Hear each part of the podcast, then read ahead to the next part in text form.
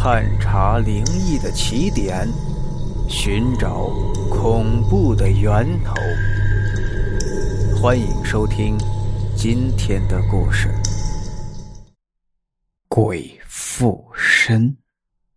这件事儿是我一个同事给我讲的，真实度很高，给大家分享一下。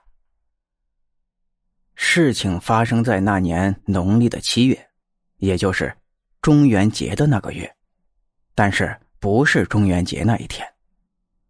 我这位同事和她老公都是博士，所以对于鬼神之类的民间习俗，他们都没有那么多忌讳。那天，同事老公的同学出差到这个城市，于是几个老同学聚一下，不必家属。我同事恰好和她老公那几个同学都认识，也算是一般熟悉，就带着儿子都去参加了。吃完饭又去唱歌，唱完歌又去烧烤。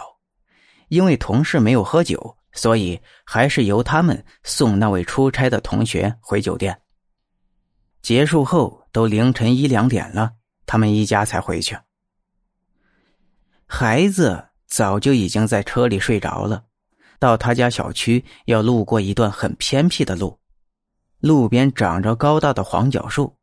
成都这边很多这种树，这种树属于榕树科，很阴。白天走这里，尤其是夏天，倒是很舒服，因为相当的阴凉。可能临近中元节了吧？路两边的树下有一些白灰画的圈圈里面有一些烧尽的纸钱，黑乎乎的。但是我同事和她老公都不在乎这些。回到家以后，他们把儿子抱去他自己的房间，两人就回房睡去了。他们儿子的习惯是晚上三四点要叫醒上一次厕所的，不然就会尿床。所以我同事上了晚上三点的闹钟。这天晚上因为休息的太晚，闹铃响了以后，我同事随手一关又睡了。但是总觉得自己有个什么事儿没有做，迷糊了没一会儿，想起来要带儿子上厕所了。